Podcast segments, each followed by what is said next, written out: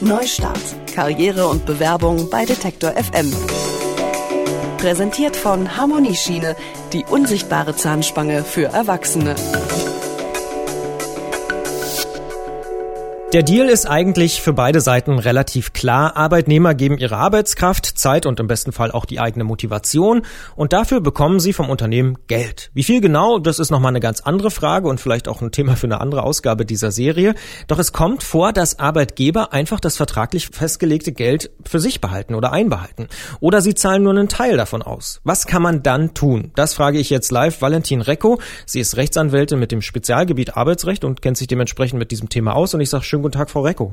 Ja, schönen guten Morgen. Hallo. Darf ich denn, wenn der Chef nicht zahlt, einfach zu Hause bleiben? Nein, so einfach ist das natürlich nicht, wie man sich das denken kann. Bevor ich zu Hause bleibe, müssen einige Bedingungen erfüllt sein. Zunächst einmal ganz wichtig, vorab nach der Rechtsprechung kann ein Arbeitnehmer die Arbeitsleistung erst dann verweigern, also zu Hause bleiben, wenn der Arbeitgeber mit mindestens zwei Monatsgehältern im Verzug ist. Und zwar dann auch nur so lange, bis die Lohnrückstände beglichen sind. Das heißt also, es, es gibt ein Leistungsverweigerungsrecht, aber es besteht eben auch nur vorläufig. Das heißt, ganz so einfach ist es nicht. Ganz genau, richtig. Ein paar Bedingungen mehr müssen noch erfüllt sein. Was sind denn mögliche Gründe für ein Unternehmen, zum Beispiel seine Mitarbeiter nicht zu bezahlen? Wenn es jetzt alle betrifft oder ganze Abteilungen, dann muss man sich natürlich schon Gedanken machen, ob das Unternehmen möglicherweise in der Krise steckt. Klar, es gibt natürlich auch immer Dinge wie technisches Versagen oder wie auch immer. Wenn es jetzt nur einen einzelnen Arbeitnehmer betrifft, können natürlich auch auf der Ebene Chef, Arbeitnehmer irgendwelche Dinge schiefgelaufen sein. Aber ganz klar ist natürlich, wenn der Arbeitnehmer seine Arbeit geleistet hat, dann muss eben auch vergütet werden. Gibt es dann irgendwie eine Situation, wo der Arbeitgeber tatsächlich im Recht ist, das Geld zu behalten? Also wo er sagen kann, nö, ich zahle nichts aus? Ja, also genauso wie Arbeitnehmer ein Leistungsverweigerungsrecht hat, gibt es das grundsätzlich auch äh, umgekehrt. Das bedeutet, das Zurückbehaltungsrecht ist kein reines Arbeitnehmerrecht.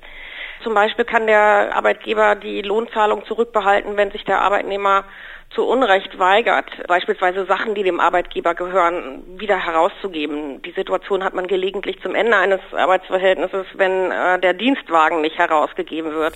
Es gibt aber auch einen ganz äh, klassischen gesetzlichen Fall, zum Beispiel im Krankheitsfall kann der Arbeitgeber die Lohnfortzahlung zurückbehalten, wenn der Arbeitnehmer den gelben Schein, also die AU-Bescheinigung nicht vorgelegt hat. Wenn jetzt aber beispielsweise nicht wirklich alles nicht gezahlt wird, sondern, das habe ich auch schon immer mal gehört, nur ein Teil der Summe gezahlt wird oder eben ein Teil der Summe fehlt, welche Möglichkeiten habe ich da als Mitarbeiter? Also logischerweise erstmal hingehen und sagen, Moment, da ist ein Problem, aber was kann ich sonst tun? Ja, also grundsätzlich, und das betrifft natürlich sowohl den Fall, dass nur ein Teil nicht gezahlt wird, als auch, dass die ganze Vergütung nicht gezahlt wird. Ganz wichtig, ich muss meinen Anspruch äh, schriftlich geltend machen. Also erstmal muss der Anspruch fällig sein, der Arbeitgeber muss im Verzug sein.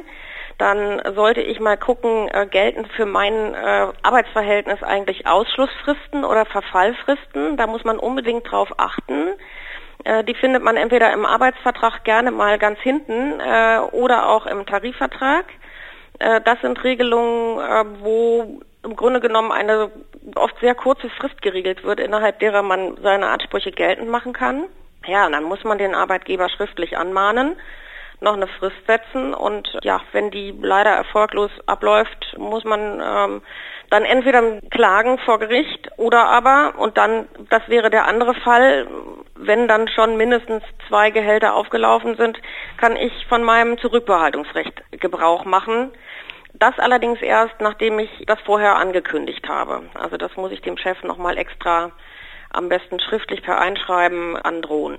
Sollte mein Fall jetzt wirklich dann von einem Anwalt behandelt werden und vielleicht sogar wirklich vor Gericht landen, weil beispielsweise der Arbeitgeber wirklich nicht zahlt, wie läuft das dann ab? Auf was kann ich da setzen? Also wie muss ich mir das vorstellen? Wenn ich so einen äh, berechtigten Anspruch habe, dann äh, ist die Beklage auch begründet und dann droht dem Arbeitgeber natürlich den Rechtsstreit zu verlieren und dann wird es ein Urteil gegen ihn geben, aus dem wenn er danach nicht äh, dann wenigstens dann bezahlt, ähm, vollstreckt werden kann. Und das heißt, er muss dann auch die Kosten tragen, logischerweise. Also im Arbeitsgericht ähm, äh, gibt es ähm, eine kleine Sonderregelung gegenüber den Zivilgerichten. Ähm, er muss die Kosten des Rechtsstreits bezahlen. Das sind die Gerichtsgebühren, wenn er verliert. Äh, allerdings muss äh, vor dem Arbeitsgericht in der ersten Instanz jeder seine Anwaltskosten selber bezahlen. Das heißt, die Arbeitnehmer können nicht darauf bauen, dass der Arbeitgeber dann auch die Anwaltskosten bezahlt. Jetzt, wenn sie gewinnen. Ja, jetzt beschäftigen Sie sich seit Jahren mit diesem Thema. Was würden Sie sagen, sollte man unbedingt wissen, ähm, wenn man sich mit diesem Thema beschäftigt, wenn es so einen Fall gibt? Sie haben schon angesprochen, unbedingt alles schriftlich machen, unbedingt alles vorher ankündigen. Aber was gibt es vielleicht sonst noch, wo Sie sagen, das wird immer wieder vergessen? Ich würde auf zwei Sachen wirklich gerne nochmal hinweisen. Das eine ist nochmal, ich habe schon mindestens dreimal erwähnt, gerade in dem Interview, schauen Sie bitte auf die Ausschlussfristen. Prüfen Sie Ihre Arbeitsverträge. Ich erlebe es immer wieder, dass Arbeitnehmer schlicht auch gar nicht wissen, dass, dass es solche Regelungen gibt. Das sind wirklich wichtig. Das muss man sich so ähnlich vorstellen wie so eine ganz verschärfte Verjährung. Und das andere ist die grundsätzliche Überlegung, bevor ich zu Hause bleibe, selbst wenn ich alles richtig gemacht habe und schriftlich angemahnt und angekündigt habe, was macht das in meinem Verhältnis zum Chef aus?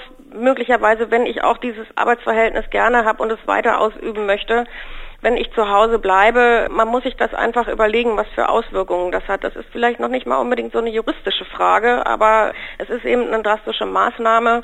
Und deswegen ist wahrscheinlich diese Schranke auch ganz gut, dass man von diesem Zurückbehaltungsrecht erst Gebrauch machen kann, wenn wirklich zwei oder sogar schon drei Gehälter aufgelaufen sind. Das sagt die Rechtsanwältin Valentin Recko. Sie beschäftigt sich seit Jahren mit dem Arbeitsrecht und ich sage vielen Dank, Frau Recko.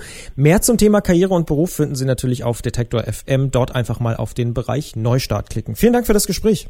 Gerne. Tschüss. Neustart. Karriere und Bewerbung bei Detektor FM. Präsentiert von Harmonieschiene, die unsichtbare Zahnspange für Erwachsene.